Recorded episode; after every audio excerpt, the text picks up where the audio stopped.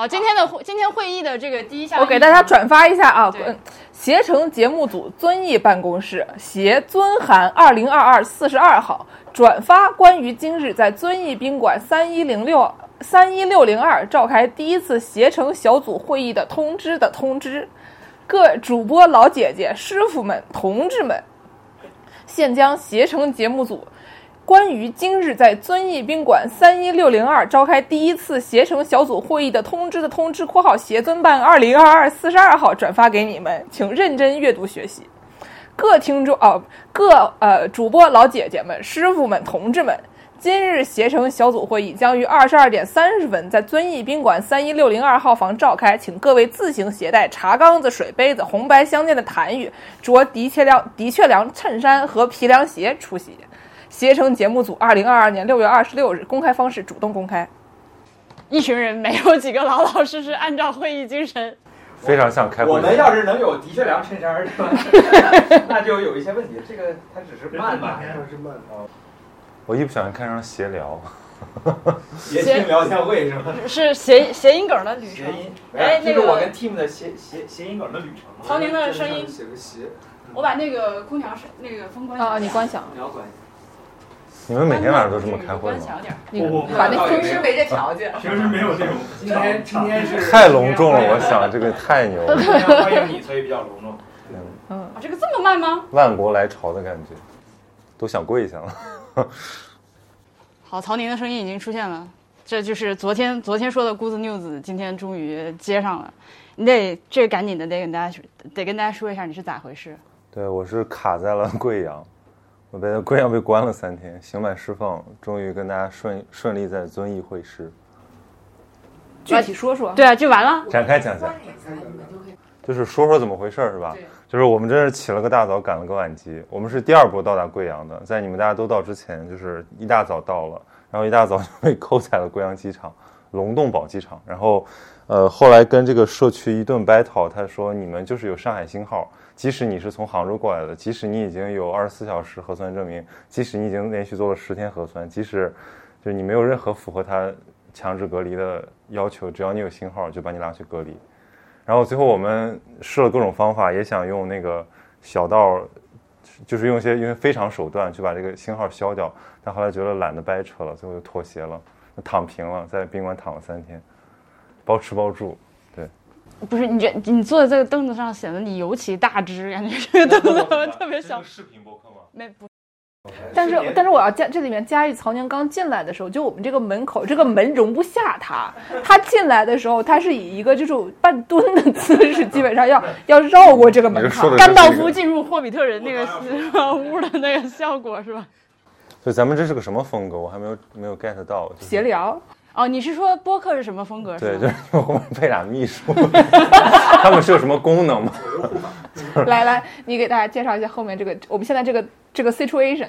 这个 situation 我大概会放张图放到今天 本期的这个 show notes 里面。我们今天的行程是，呃，上午在同仁，呃，那个转了转，然后中午大家就一起开车从铜仁到了遵义，就是 the 遵义，就是遵义会议的那个遵义。然后我们住的这个地儿呢，它叫做遵义宾馆，呃，是一个非常非常，它是一个，而且我们现在来到建师的房间，它这个所有人进来就是卧槽，以及这个这个真的是 三百块钱一晚可以享受的条件吗我吗？配吗？我配吗？我现在坐在一个，你们肯定在电视上看过很多次，就是那种领导干部接见什么外宾，还有至少副国级。对，就是副国级干部坐的那种那种沙发。这个沙发的，呃，座位和这个脑袋后面还有那种白色的 蕾丝边儿。我看到这个沙发的第一眼，就是我脑中出现的是那个邓小平和撒切尔夫人那张照片，就是，就我现在面前还差个痰盂，我手里还差根烟，就是 就是那种感觉。来，给你个什么？给你个雪茄。有有雪茄，有雪茄，有 Tim 的雪茄咱不是有雪茄吗？What？哇塞，这，Tim 个带了雪茄来，你得把它打拧开，我还没抽过雪茄，但咱们是我也屋里抽烟肯定爆来就表表演一下这个动作。我我看一下这是个啥？刚刚刚刚 Tim 进来的时候，我们俩对于这个房间的这个设施进行了一番讨论。我说 Tim 说他进来的时候呢，家发现屋里面有一个扫地机器人，然后这扫地机器人呢就在这屋里面就是兜来转去，看见 Tim 进来了以后，着急忙慌的就就回到他那个位位子上了，就屋里还有这么多书，果然是给领导干部准备的嗯，。假装什么都没有发生的样子，对吧？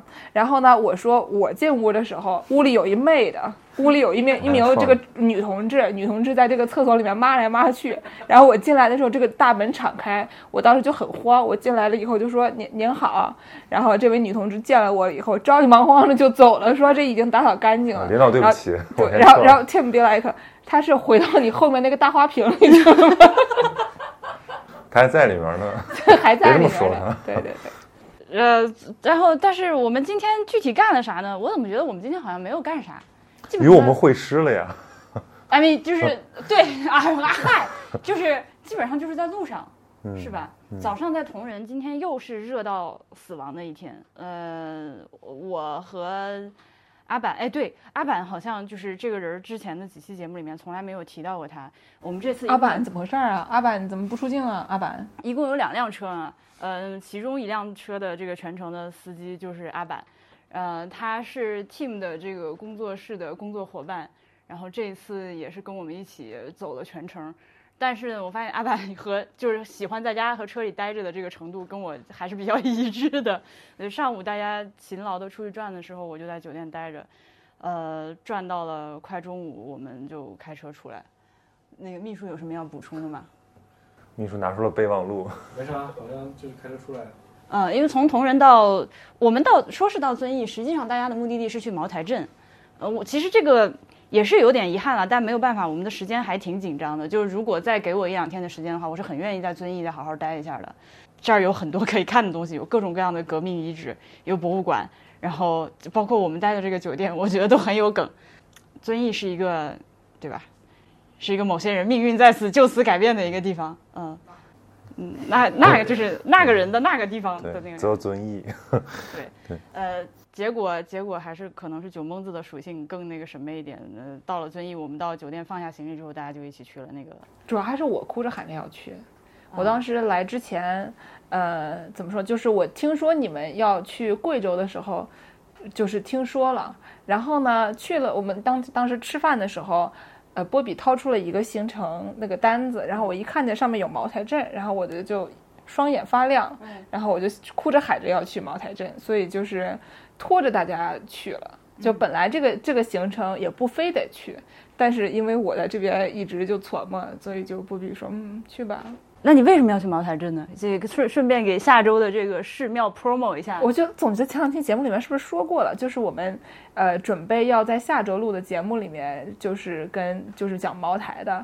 然后我我们的这个嘉宾是他，他是我朋友，就是小陈的学长，所以就是我跟着小陈喊他学长，但他同时是我们单位的博士生，所以他又是我的学生，所以他是我的学长 和学生。就是这个不重要，就他现在已经是正儿八经的就有博士学位，已经毕业了，在在什么南开找了个工作，已经是啊、郭老师了。嗯，但是呢，就是他之前的这个田野调查一直是做的这个茅台什么的，对。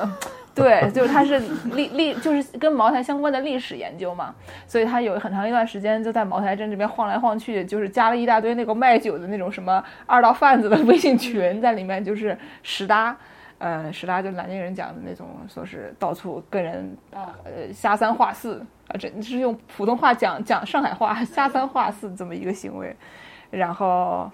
呃，对，所以就既然要录这么一期节目，而且我们又来到离茅台镇这么近的地方，对，那必就是就须还是不不来不是人的那种感觉，所以就就来了。而且我其实我很喜欢喝 酱香型的酒，就觉得茅台很好喝，但是以前都觉得喝不起嘛，因为只只知道那个最贵的那个东西，然后那个东西反正也喝不起。但是听说茅台镇的酒也很好打开水龙头就喝，能喝。哎，对。对，我就当水喝，哎，你又要开始了。我真是当水喝 曾经拿起了一个一个矿泉水，瓶这个装的这个这个这个这个这个印象太难忘了，一会儿慢慢讲一讲。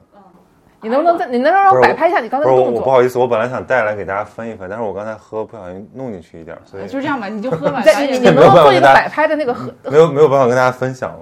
对对对对对对对对对，就这个动作，他又喝了，他又喝了。哎山东男孩，所以所以今天那个茅台镇的那个酒厂是就是有点儿熟，就是是熟人介绍的，哦所以他给我们打我觉。得好厉害啊！就我们一一进去就杀奔了一个卖酒的地方，然后他说你们随便喝，对吧？好喝再来。啊，是的，他呃，我其实我们进到茅台车开到茅台镇之后就。呃，还没有到，就是往那个往茅台镇去的时候，这两边的高速公路旁边的广告牌就已经开始不对劲了。对对对非常的不对我我们我们那车也在讨论这个现象，就是一个地方的支柱产业能从它高速公路旁边的广告牌上鲜明的体现出来。几乎是每一块广告牌，就是要不然是白酒，要不然是还有还有一个第二第二大的这个广告牌品类是那个包装，嗯，就是白酒包材卖那个瓶子什么，就是也就是这。还有很多那个巨型雕塑艺术。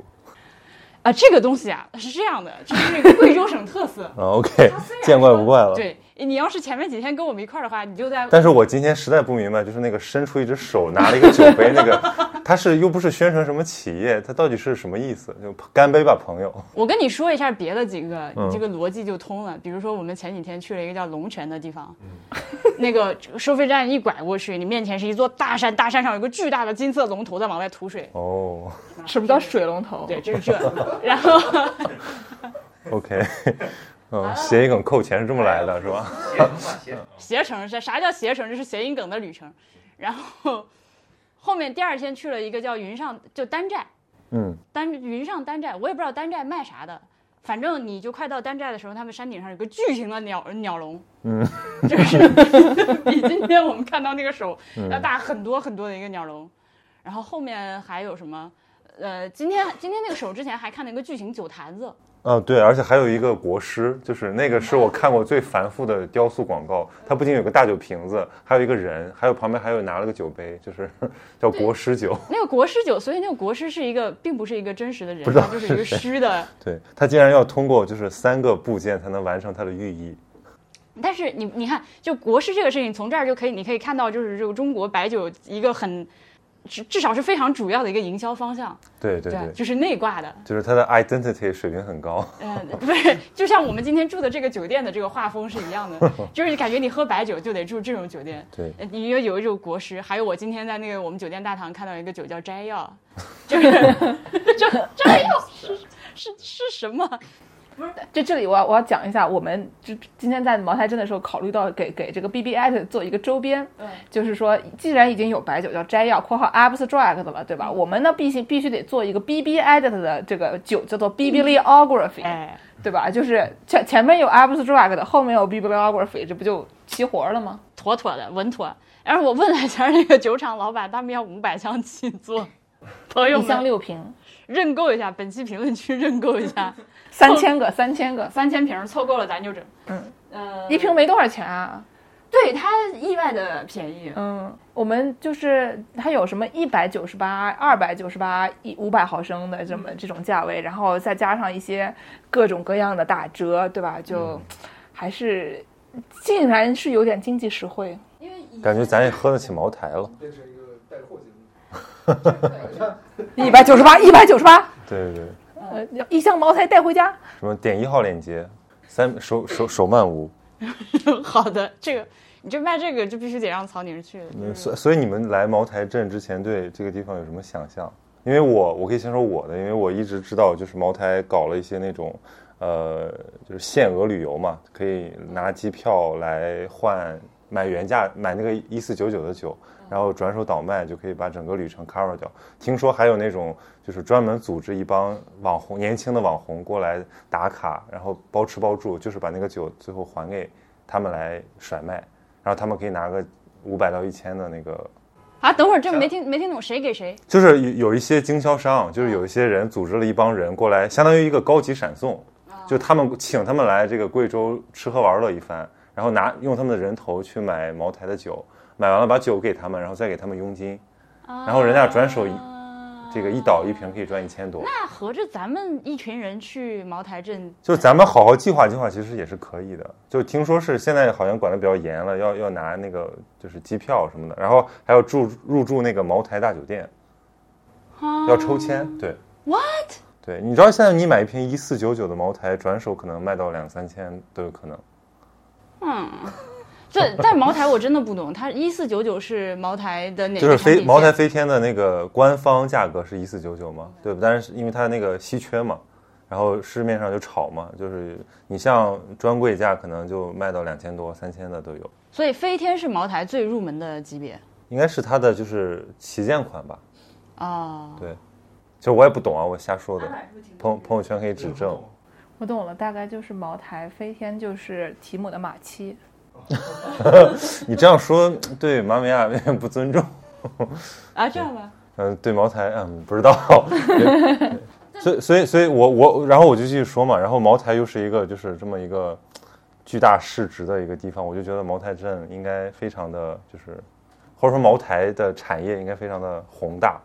然后，结果我来了一看，我说哦，这个地方其实确实是它比遵义市好像都显得比较气派，虽然它比较小。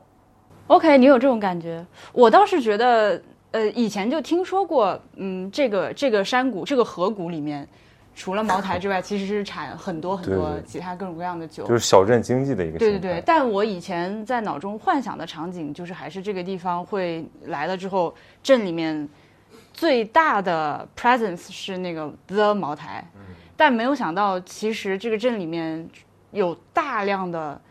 就是我我觉得不计其数，你就一条就好几条街开过去，就一家一家一家一家，然后全部是不同品牌的酒。其实有很多很多很多很多品牌，就茅台在这个里面反而至少在本地视觉上挤的好像声量比较小了。嗯，给我的感觉。它肯定是就是产值上的龙头嘛，但是好像这个存在感也不是说就是一家独大。嗯但它的城市风貌，我觉得还是蛮畸形的，就是我们看见城市风貌了，茅台镇的风貌吗。我我我觉得就是多感官上来讲，我觉得不去茅台镇，你是不知道这个空气里飘着酒味儿是什么感觉，呃，对，就是感觉这个城市都醉醺醺的，你一下车就有一种浓郁的酱香的味道飘了过来，是这个以前在网上看到有人说的时候，会觉得有点夸张。是一种夸张，但没想到是真的。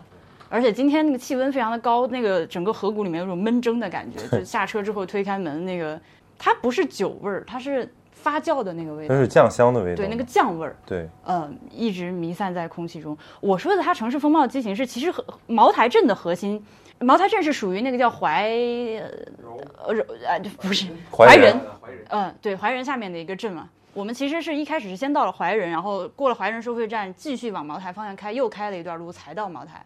就那个大酒瓶儿是在怀仁镇里的，我们吃饭那个地方是茅台镇。那茅台镇的核心的那个区域，其实就是沿着那个河的那个河谷的两岸。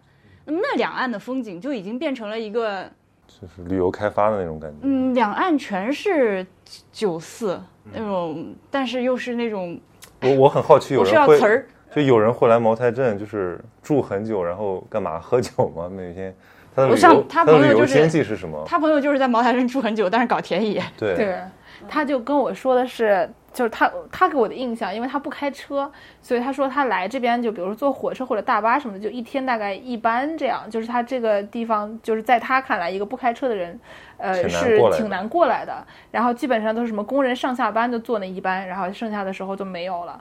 而且说，就是他跟我说这里物价很高，就是说这一条街上能吃的就是一个德克士。然后还有蜜雪冰城，好像还总归是有蜜雪冰城了。蜜雪冰城，你等一下我再喷，你先说。好的，然后就是有有这些东西，基本上剩下的就就没啥了。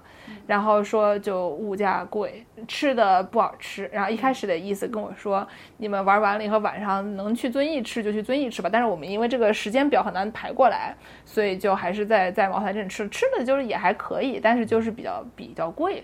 就相比于就是这是这样的一个镇，就是这么规模的镇的话，就是觉得，哎，有必要这么贵吗？的那种感觉。就咱从那个饭馆去买酒那一千米，我大概看到四辆奔驰，但是我是觉得奔驰可能在茅台真的是小意思，就起步。对，就是对好，这都好，奔驰好说。对，是我没见过世面。那个饭店，那个饭店我没有想到那么的，它它它的菜品如此的不行，就它甚至不如我们前那个爱民小吃店的排列组合丰富。它但它思路是一样的，就那几种做法。啊、就那几种几种食材和做法来回来去排列组合，但它它那个菜单看起来一整页，其实只是把每一个排列的那个结果都写了出来而已。这个他的他本地的饭是配不上他那个酒的。我们去了，我们车停好之后，到了建师的朋友推荐的一家这个卖酒的酒店，他们其实也是饭店，他们也是饭店，他们今今天就他本来想让我去他们那儿吃，但是今天因为他们那儿的厨师都休息了，只有一个人在，所以说就是东西都不够。平时他们这样的日子他们是不开门的，所以就跟我说你们上隔壁就旁边那家吃吧。所以就是这个不是他最推荐的那家店，可能就稍微差一点。但那家就是卖酒的，他们自己是一个可以住宿，然后有有呃有吃饭的地方，然后也也卖酒的这么一个一一个一条龙服务的这么一个。我们一进去，当然其实每一家都是每一家的店铺里面都摆着好几大缸的那个嗯，各种各样的酒。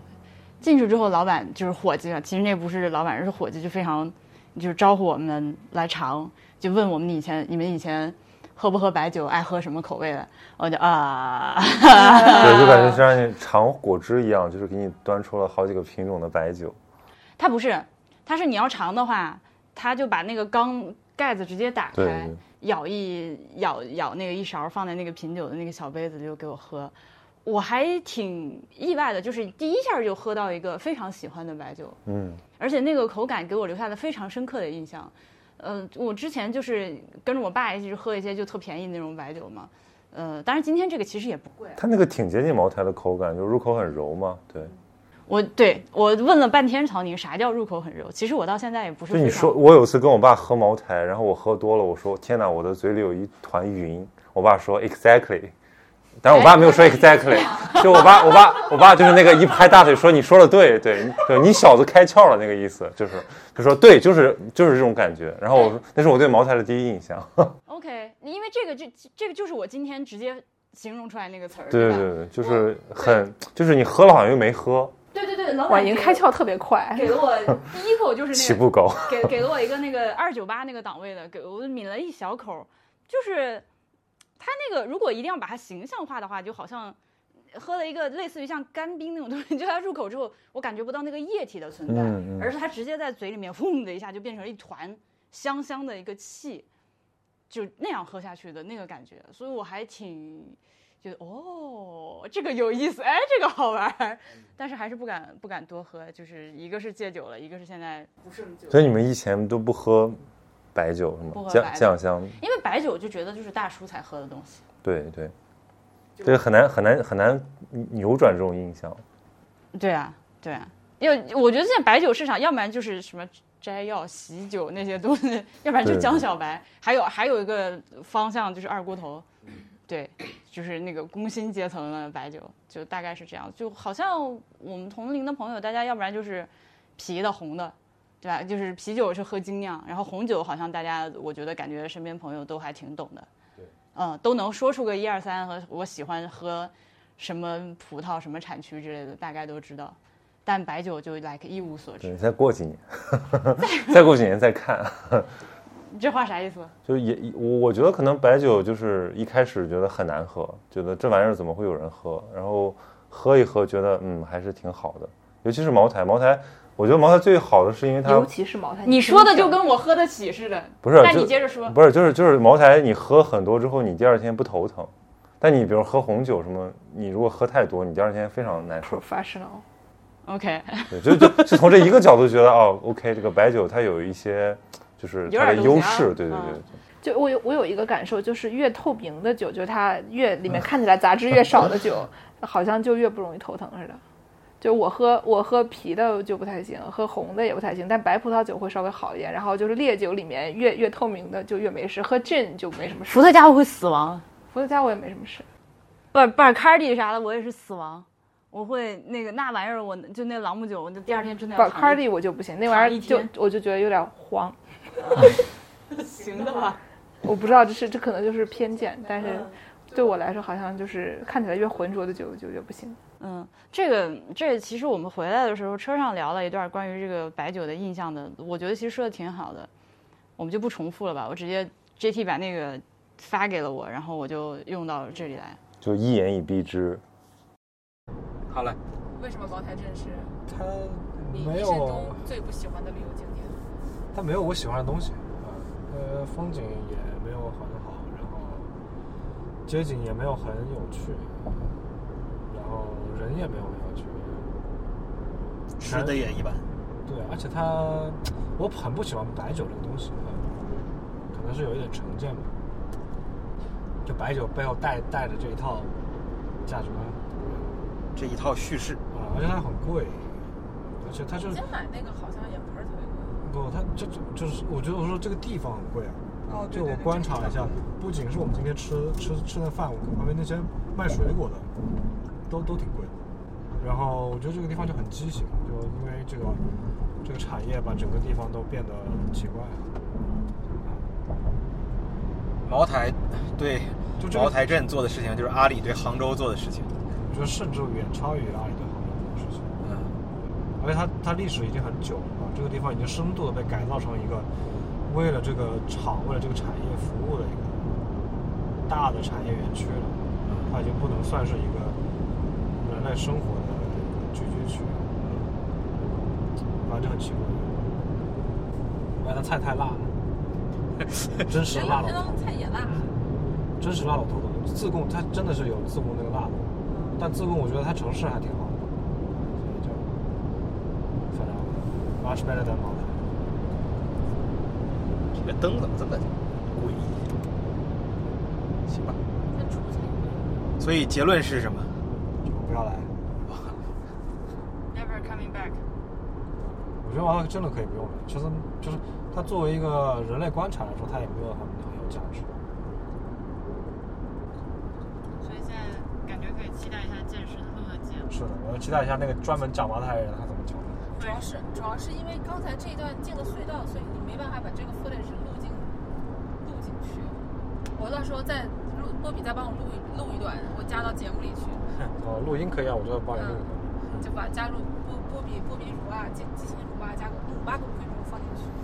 波比乳毛了，嗯，但是它有达到就是你刚才说的，它是你这一生去过的最差的地方的地地。我刚刚就一直在想嘛，就是我还去过什么地方，呃，就是带给我这种不敢对他不不爱、不好、不喜欢的感觉会更胜过茅台的，好像还真没有。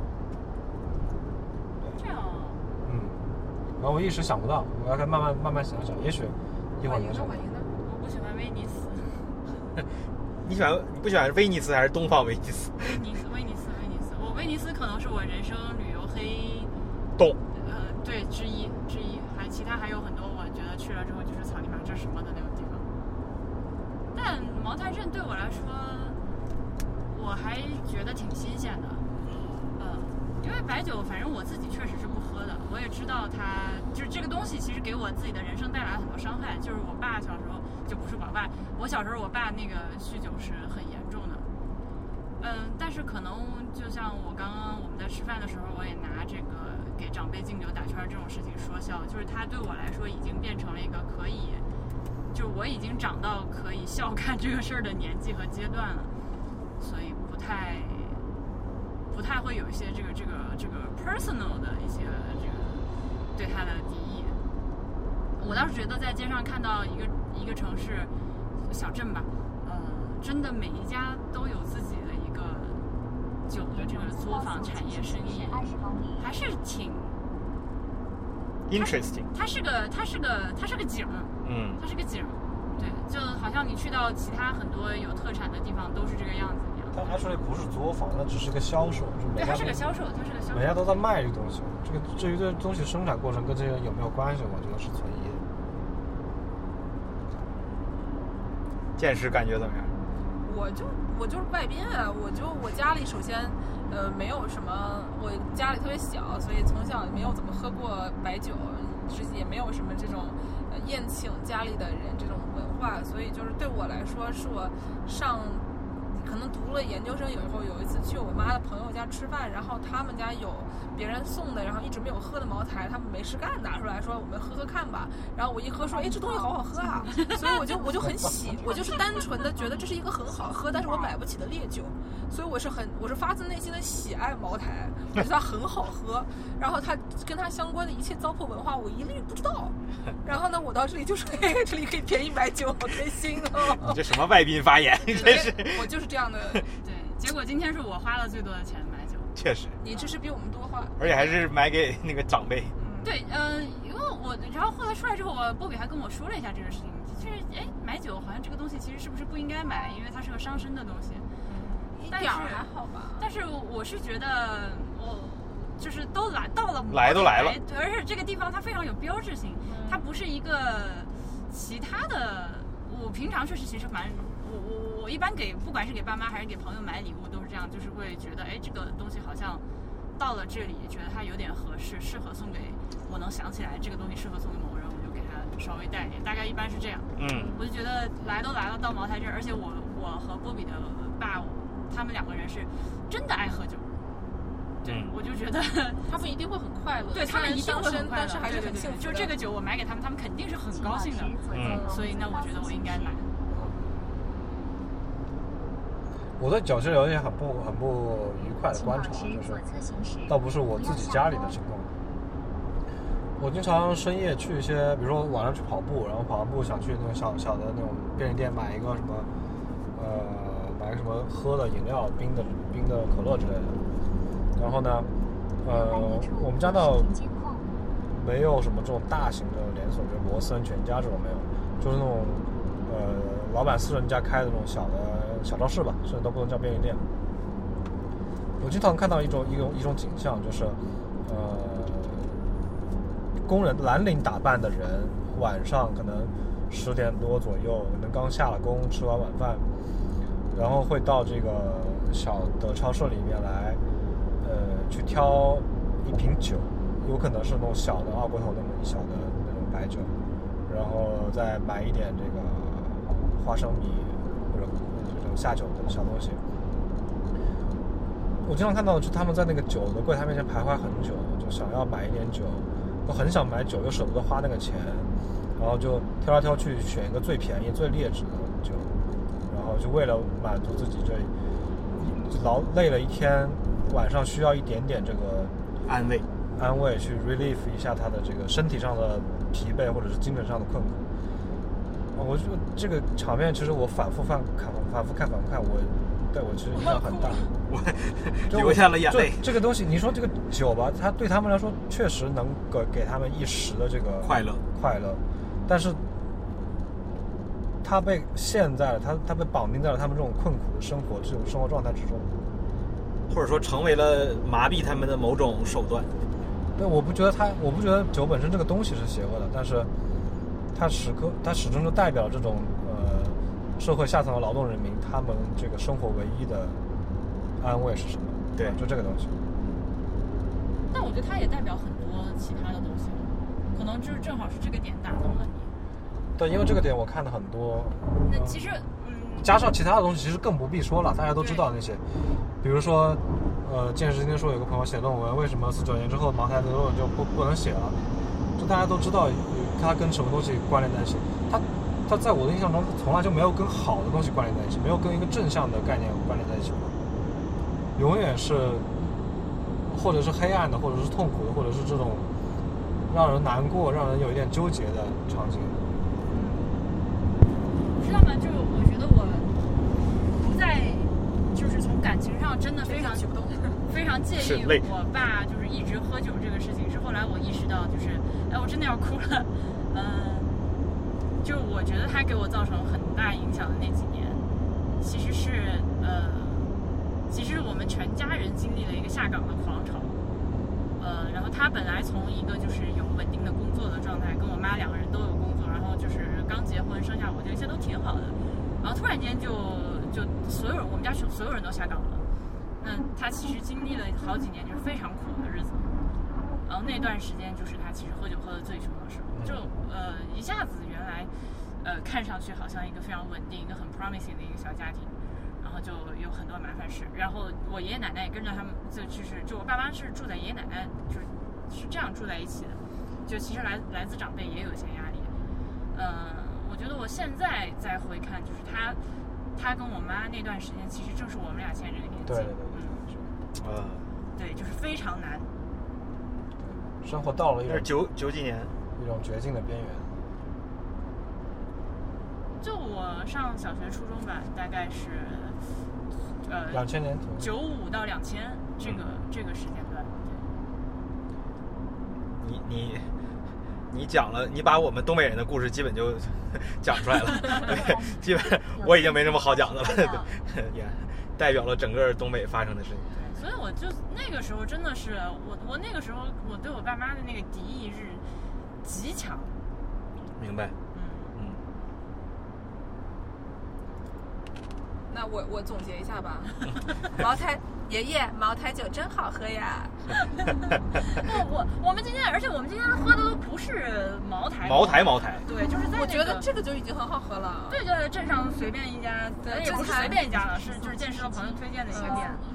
呃，但是他说他说其实大家都差不多，只是说这家的老板跟他关系比较好，如果就是就可以就就怎么说，嗯服务啊什么谱一点呃嗯价格啊都报他名儿好一些，这样好使好使报他名好使，好使就就是这么一个情况而已。其实大家都喝的差不多的，因为镇上的酒，呃，我我很长时间以前问过他，因为我一直就很馋这个东西，然后我就问他说，如果我想买茅台这种类似口味的酱香型的酒，我喜欢喝，我在我怎么我怎么样才能买到比较便宜的，或者就是比较好的？他说，你看包装都一样，就你看哪个包装好看，你就买哪个，其实都是差不多的。嗯，所以说，嗯，爷爷茅台酒真好喝呀。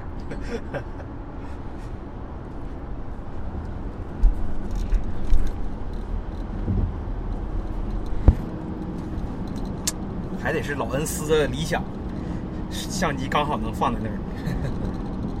老恩斯的哦，那个车是吧？就这么放。我对白酒就一直不亲，就别的酒其实我都有，就是爱喝或者觉得好喝或者。白酒我真的是，你看我今天喝的特别少嘛，就喝了那一小一小盅，因为我真的 like 哎呀，就是对这个酒没有任何的没有任何的情感就是归属。比如说像我不喜，我喜欢喝呃白白酒，然后我还喜就烈酒里面白酒还有我喜欢喝 whisky，、嗯。但是我不喜欢喝朗姆酒，嗯。我也不太喜欢喝伏特加，嗯。呃 tequila tequila 我也不喜欢喝，但是我喜欢喝 gin，反正就是完全是看这里面有什么东西，就是跟对我来说这里面有什么文化，朗姆有没有泡过人头什么的，这个事情不是很重要。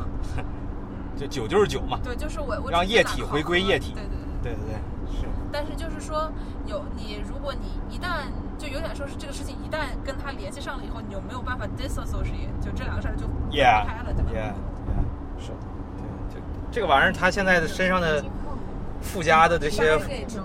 对对，符号啊我觉，得尤其是茅台，是的是的，是的，我在我在国外呃生活的时候，其实会经常会去亚洲超市买那个竹叶青酒来喝啊，啊，那个我觉得就是，首先它的包装就很淡淡雅，没有附加这么多符号，你不会看到一个白色瓷瓶贴个红色标就想到很多东西，它那个就是一个透明的浅绿色的玻璃瓶。我现在只能想到吴京。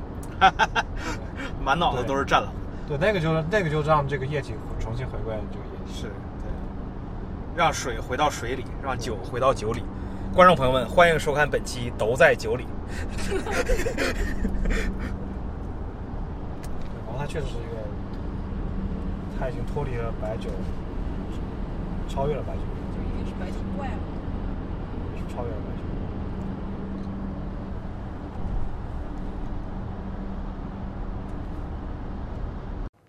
倒也没有一言以蔽之啊，就是或许可以把它剥离掉它自己附它外面附加那些文化上的意象，然后只是把它当成一个很好喝的人类酿造的饮料。我觉得茅台是好喝的，关键是年轻人喝不起啊。但他是 这个喝得起我喝得起，天天喝茅台镇的，茅台真对茅台真的它喝得酒是喝得起的。如果都是今天我们喝的这个价位的话，which 第一瓶完全是免费的，当时我整个人就，呃，你说啥？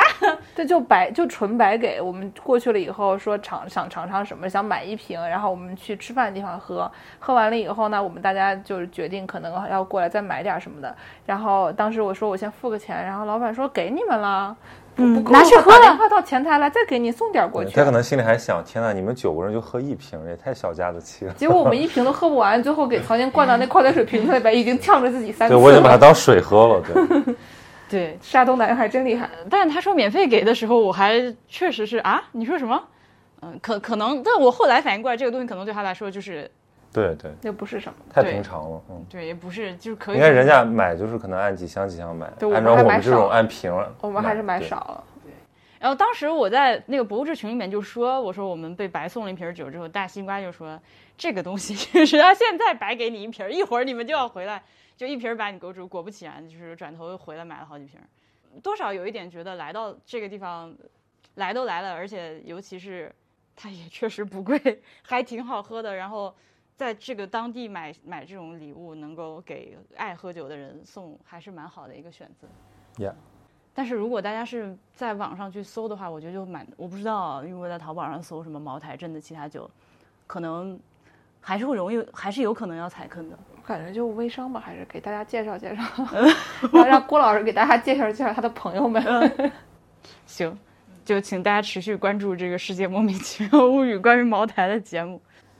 就你们的那个就是受众群体里面，就是有白酒这个基因吗？就大家会我觉得，我觉得他们可能我们的听众，如果在我们的节目里面听茅台的话，他们可能跟听那种十八世纪法国人民看砍头啊，或者说怎么样食用一枚海星，我也吃晚晚营是要带壳儿吃的，对吧？就在他们心目中是都是猎奇的东西。嗯，来，这位青岛的朋友来回答一下，你是怎么吃海星的？海星啊，海星就是切开了蒸着吃。What？你们不是这么吃的吗？哎，我说那是不是海胆？那海胆是那么吃的，海海星我吃，海星也是蒸着吃的呀。对，但是我们平时根本不吃那玩意儿，那个都是在招待游客的那个商业街上卖的，偶尔才会吃一吃。所以是怎么蒸？它是整个蒸还是切了蒸还是应该是应该是可以整个蒸吧，对吧？也可以切了蒸。你吃过海胆吗？海胆？Of 你 course 就。应该就海胆那么但但是海胆和海星，you know，它毕竟还是吃海星，经常吃海星吗？你知道他怎么吃吗？嗯，他把那海星的壳儿和里面的囊都给吃了，他就嘎嘣脆的吃，就就跟吃那个轮胎似的。壳可以吃吗？我跟你说，听众朋友们，海星这个事儿，派大星是不是就是海星 那是海绵，啊？派大星是海星哎，还有派大星是那个圆乎乎的那个，派大星是海星。，SpongeBob 是那个 SpongeBob 不是海绵，对。我逮着个青岛人，我就问啊，你们海星咋吃？我们不吃海星，我就是在青岛吃的海星。我们不吃海星，真的，那个是给外地人吃的，我们不吃那玩意儿。真的真的，我长这么大，我就是有一次，我就陪朋友去那个中山路，中山路就是有点像就是青岛给外地人准备的一条复古商业街，然后有一个叫劈柴院的地方，就是那种每个城市都有一个一个。就是老庙老式呃，就是老式的那种小吃街，然后就有一个卖海星的，他说：“哎，我想吃这个。”我说：“行吧，你吃一个。”吃一口我就尝了一口，我说：“啊，这玩意儿不好吃，怪不得我们青岛人不吃。你是带壳吃的吗我就是吃里面的瓤。？OK，OK，，所以你觉得好吃吗？好吃也行啊，不好吃啊。那但就是不应那就不应该吃。我我当时就跟跟婉莹说：“你见过海胆吗？海胆外面那个刺有多长？你见到了吗？那玩意儿能吃吗？那玩意儿都不能吃，你为什么觉得海星的壳能吃呢？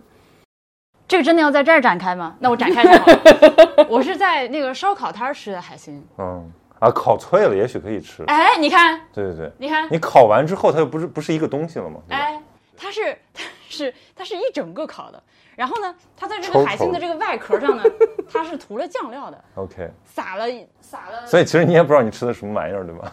然后然后 海啊，我我又一个人去的青岛，没有人也没有当地人教我这东西怎么吃，天哪！然后我面前就是一个扎皮，然后一盘这烤的东西，其中有一个海星，派大星在天有灵，知道？我是可以吃的我就掰掰一个腿儿下来，然后就开始琢磨啊！我明白了，你如果说烤的那么焦，其实应该也是好吃的。啊，它外面那个他说不好吃啊，可是就是是这样，我得拼命把它往回圆了，我能说什么？我说你被骗了。面那层就直说壳吧，就是介于锅巴和石头之间的那个。对对对，这个这个非常形象了，对。这中间还有很远的事情。锅巴和石头，你挑一个。提姆开始做出了拉手风琴的动作。确实是你让我们就平常去吃海鲜不会的，就是你要吃，它是无知 edible，无畏。对，是可以吃。对但是你要说它不能吃，这个时候但凡旁边有个人过来跟我说一句这个不能吃，我就信了的那种程度，这样就是明白。啊。所以未解之谜就是称赞你的勇气。婉莹人生中未解之谜。我青岛是哪年去？我青岛是零六年零六年去的，到现在都没有任何一个人可以明确的告诉我这个东西到底咋回事。哇，天哪！那时候大虾还卖没没没没有卖那么贵呢。嗯，那可不。好好，继续说拐回来，茅台。还有什么可以挖掘的？我们去看那个巨型雕塑了。我们这去了他妈俩小时，挖掘个屌，就是在街上随便看一下，还能挖掘出。但是我觉得，至少感受到空气中的酒味儿，这个其实就是已经算不虚此行了。或者说，我觉得对我来说，可能是把以前听说的关于茅台镇的一些，其实像我们刚刚说的什么空气中的酒味啊，以及到处都有这个每家每户都在做酒啊。它在形象上，在图像上，在我脑中给它对上了。嗯，就以前来的时候，那个幻想的场景和这其实是非常不一样的。因为我会幻想它是因为是贵州大山里面的一个很小的一个河谷，然后我脑中出现的是那种作坊，嗯，我以为是一个那种就是村儿里有很多作坊的那么一个场面，但是到我想的就完全，景路在这边点头，就是你也是幻想中大概是那样的一个场景，呃，现在完全是一个旅游商业化那那一条街。对，但我我在地图上发现那个遵义茅台机场就是就在茅台镇边儿上，就是比离遵义远着呢，就是可能有的人就可以直接飞过来，看从那个什么贵阳飞过来只要四十分钟，那还要飞哈？对，估计有人就过来直接提酒的吧，或者参加一些活动。我之前就是杂志社以前有一些大客户嘛，就是那种酒的，因为你要知道这个就是中年人，就是酒的白酒的主要消费者肯定是更喜欢传统媒体，所以他们就会 非常喜欢搞一些这种就是看起来大而无当的活动，就搞一帮这种对吧，在中年人中才有认知度的一些名人过来喝喝酒，然后就畅 Name 谈 some names，谁 谁？畅谈酒文化，对吧？就不说是谁了，得罪人，对。对，之前之前郭老师跟我说，他们有什么，呃，会买那种一看就是没有人看，但是当年很有名的那些媒体的版面，然后推广他们的酒。那这样为为此证明还是有人看的，就是就是肯定是 不是不是年轻人看，嗯，对，就是你觉得哦，这玩意儿还在播呢，那种感觉，对吧？就名侦探柯南还在播呢，那那种那种让人产生那样心情的一些纸媒，这叫啥我忘了，别问我。嗯，好的。哎，我接不上了，完了。哒哒哒当当当当当当当，信号无。还还还有什么？还有什么？就是由茅台镇引发出来的，或者你们路上路上，我其实很想听你们总结，就是之前的那个部分，因为我就非常遗憾，就躺在隔哦，今天我们要总结了，是这个意思吗？明天还有一天。明天主要说海龙屯了，是吧？对，明天主要就是海龙屯了嘛。我们再拐回来，我们吃完饭了之后，其实非常想到那个，因为茅台镇 Like I said，它是一个 valley，所以呃，它的两头其实有山的。然后它在其中的一个山峰上有一个专门的观景台，以及我们远远远的就看见那个建筑好像有点东西的一个剧院，我们想去那儿看一下，呃，结果呃堵车没有上去，所以就放弃了。所以其实真的我们在茅台啥也没干，嗯，就是在路上喝了点酒，但是他想听的是我们之前几天的，那可就。一言难尽。有有 TLDR 的版本吗？忘了，阿板说忘了。我的 highlight 就是玩水。嗯，野趣是吧？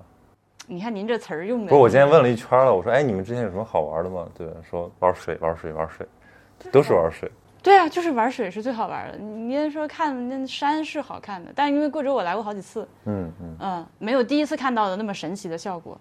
你看这领导办公室给你摆着笔墨纸砚是吧？我第一次来看的时候，我看到那个他们这儿那个山的那个切面，就是那个岩石，就完完全全就是中国画里面那个皴出来的那个黄色和绿色相间的那个山石的样子，就是纯写实风格。以前没有见过这种山。但这个东西第一次见到之后，哦，我操，还有这种山！后面我再看，就是这种美则美矣，I know it exists 的那种感觉。但还是要来才能看见。对对对，那曹宁今天放出来以后，到见到我们之前，中间有什么 内容？我就昨晚本来想赶过来跟你们会合，我查了一下我那个车就一般，然后到了已经八点了，我想八点了会合可能也就是我去同仁啊，对吧？然后第二天一早就走了，我想可能也就还不如就是在贵阳溜达一下，然后来那个直接溜达啥了？我去了一下那个黔灵山，然后看了，我刚才我在车上跟 Tim 说，就是我说这个地方的建筑也太神奇了，就是它的那个高架桥。哎，你看，对，就是就是像拔地而起，然后你要这样看它，然后我还拍了很多照片，特别的魔幻，哎，如果听了前几天我们这个日更节目的朋友，就会知道就是这个印象，是吧？就是换了个人，又把这件事情形容了对对对，那就那就证明它确实是这个地方的特色。对，然后就去黔灵山溜达了一下，没没抱什么期待，因为觉得说，哎呀，就这么点时间了。结果溜达一下，发现我靠，这个了不起，就是市民，就是市中心有一个这么大的一个山，然后很多人在里面，好像自得其乐的样子。然后还碰上很多猴儿，然后那个猴儿还掏了我的裤兜，把我的水抢走了。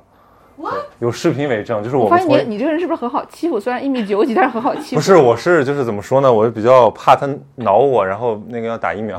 就是我们那个猴在一个路中间，你们去了那个地方啊哈，对吧？然后它那有很多猴嘛，它们就不怕人。然后那个猴在路中间站着，我就从它旁边过，它就过来扒拉我的裤裤腿儿，然后我手里拿了瓶水，然后我就我就一挥，然后把它给扫扫过去了。但那条路是一条死路，我回去的时候又要经过它的旁边，这回它学聪明了，然后我把那个水放到兜里面，他就直接上来扒开我的兜，把那个水拿走了。我又不能去把它 抢回来，下次应该拿那瓶。对我给它喝茅台，对。然后我我觉得这些猴儿确实挺聪明的，就是它不仅可以直接从你兜里取水，然后把瓶盖儿扭开，然后把水放在那个斜面上，然后让水流出来，就在那儿喝。所以他不是拿起瓶来喝的。对，这它不会。对。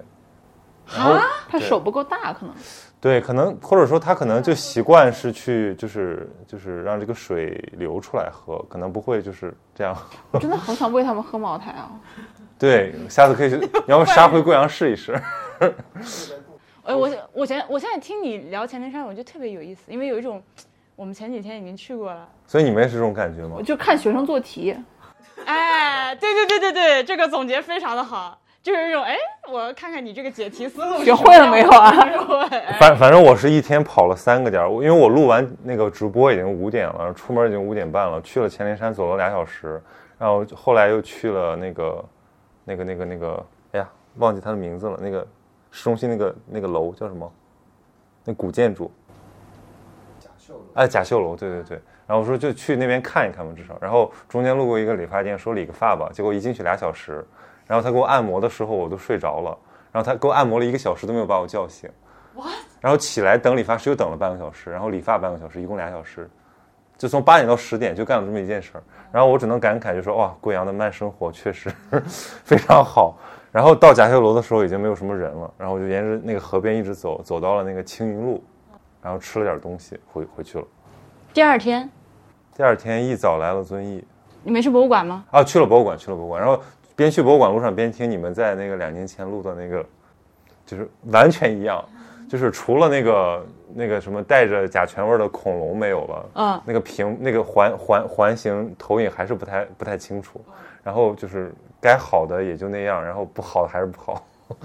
就是两年过去了，这个地方没有发生什么变化。对对对，我觉得就是遗憾很明显嘛，就是他确实没有把那个民俗讲的特别生动，让你有什么共鸣，就是堆堆在那儿。但是看看也挺好的。嗯你说到民俗这件事情，就是我们在贵阳，包括今天在遵义以及到了茅台的话，其实路上我们并没有，就这几个地方你可能感受不到很多就是贵州这边的少数民族的一些东西。嗯但如果是往那个黔东南这个他们的官方名称叫什么自治州那块儿去的话，像什么凯里，嗯，呃，你街上就会，还有或者村里面就有很多很多，当然尤其是女性比较明显一点，她们这个发型、衣着以及呃长相吧，对，还是还是蛮不一样的。如果你们去我推荐那个河边那儿去玩水玩两天的话，就会发现，哎，好像真的来到贵州。像在铜仁，其实我就觉得蛮湖南了已经。嗯，但我觉得就是虽然出去的次数不多，但是跟每个出租车司机都在聊天儿。我觉得贵州人还是非常就是性格比较爽朗，喜欢聊天儿。可能我觉得也是南方这些城市都差不多吧，什么长沙、贵阳，就是大家可能比较友善，比较比较巴适。我们最近有大，就是，我想说这可能是一种误解。我最近好几次那个跟跟波比一起停车的时候，那个停车的就就管理员跟跟我们试图跟我们说话，然后我们就完全听不懂，一点儿都听不懂。这个事情发生了好多次，所以就是我觉得你能听得懂，并且跟他们聊起来也挺不容易的。我都打打听清楚了，他们聊了四个嘛，有三个都是移民，然后有一个，就因为我外公是铁路系统的，然后他在贵阳待了十五年，然后我妈在很小的时候跟着我姥姥坐了四天的火车来来到来过贵阳，然后他们经常跟我讲起就是在贵州非常炎热的生活，然后我妈经常感慨说啊，你差点就是一个贵州孩子了。OK，然后我小时候就是一直对贵州有一种就是哇，这个就是平行空间的感觉，就是我差点可能就就是也那可能也不是我了。然后我就听他们讲就是他们的移民故事，因为大部分是铁路跟着铁路系统来的，还我觉得还挺挺挺挺好挺好玩的。哦，这个挺这个会挺有意思。对因为贵州还有一个看点是这里有非常非常多的三线工程遗址。对对，我们之前去了一个汞矿，嗯你在群里面也看到了吗？但那个很可惜我们没进去。呃类似的东西还有很多。上次我去，我跟波比还去都匀，他们那边也有一个博物馆。Anyway，这就是之前节目里面说过的东西。还有啥？还有啥可以汇报的？已经四十二分钟了，但总感总感觉还有什么印象呢？就是很多彩。爽爽。爽爽爽爽。多彩是云南，多彩是云南，爽爽是贵州。但 人家是七彩云南，多彩贵州。但是我是觉得，就贵贵阳这个贵阳这个凉爽确实是，今天一下遵义就感觉从一个空调房来到一个室外的感觉，就贵阳那个清爽确实是太太。我们这两天已经不知道你在说什么了，我们这两天已经热的快要死了。但是你们刚到那个凯里那天不觉得很热吗？就我昨天在贵阳就是城市规划很乱，车很堵，然后做核酸找不到地方。就是我突然发现，就是因为上海那个上海、北京就是核酸肯定都常态化了嘛，基本你五百米之内肯定找到核酸的地方。然后你在贵阳，我跑了两个医院都找不到做核酸的地方，最后去了一个省医院，然后进去就是拐了好多个弯儿，最后才找到那个核酸的地方。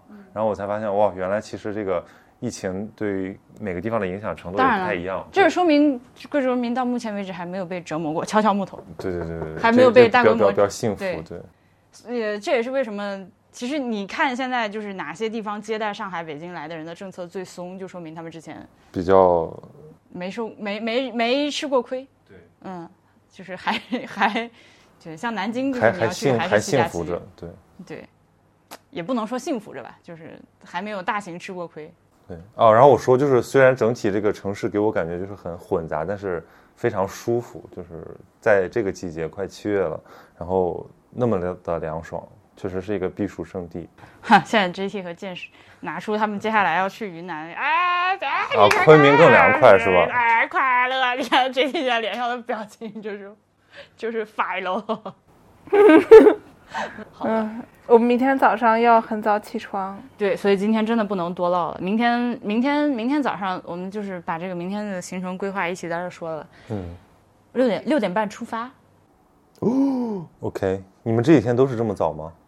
都九点或者是你来了，我们才调的。但是你们怎么能够就是有这个信心，保证你们明天六点半能起来先？把录音录完，然后我们商量一下明天到底怎么我们准备就在这里商量，并且把它对，就把这个商量的过程录进去。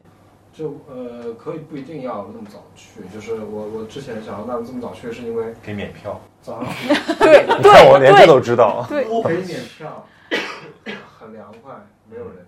很凉快这点也挺重要，没有人也很重要。对，其实我觉得是值得的。对，嗯，但是如果大家起不来了，其实晚点去也没关系，因为我们下午三点到那个遵义车站就行了。所以，因因为海龙屯你逛的话，差不多三小时够了，然后来去路上各一个小时，就五小时。你往三从三点往往回减，你就十点出发就行了。但是你一旦给大家一个 option，就对，倾向于滑入那个哎，你看，就跟我昨天一模一样，就是这就看你是你要不要追求那个又凉快又没有人的爬山的环境。我我的想法是我明天早上六点钟的时候在群里汇报一下，实在是我死都起不来的般这样，就是就那起不来。第二就坐第二车。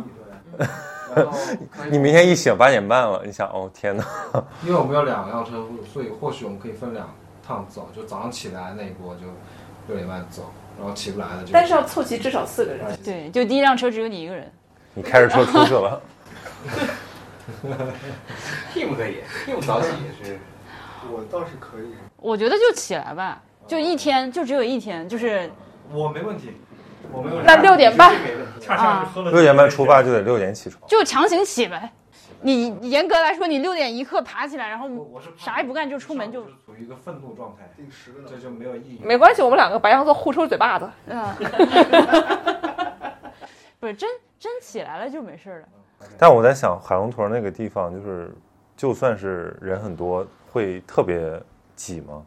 它不会特别挤，就是我几次前面几次去的经历，就是我每次都是八点之前就上山了，嗯，然后逛完大概到十一点开始下山的时候，才陆陆续续有一些游客在上山。嗯，行，我也支持早一点，那就那就凉爽最重要。那就作一把吧，那就早起吧。如果起不来怎么办？起不来就还有第二辆车。起不来的话是这样，现在话已经放到这儿了，大部分人肯定会六点钟起来的。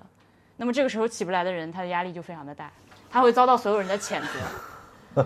你至少要拖累一车人，不能跟你一起，不能白白早起。OK，有人会感谢这个起不来的 天哪，你看哇，这个题啊，这个题非常的圆润，这个人性的幽暗就出来了。你看 题非常的。囚徒困境，沉没成本，咱们咱们这个游戏可比什么狼人杀好玩多了。或者你就这样，就是比如说，就是要有一个，如果谁起，就大家互相叫一下嘛。说白了就是，就其实强制一下也都能起得来，对的呀，又不是大不了车上再眯一哦，下。不要讲啦，睡觉啦对对对。睡觉睡觉睡觉，关录音关录音关录音。取消取消，明明天海龙头抽吧。本来还有雪茄这个环节。你别一边爬水海龙头哦，那不行，那那你会 要把那个。来。这这玩意儿。这玩意儿没有闪光灯吗？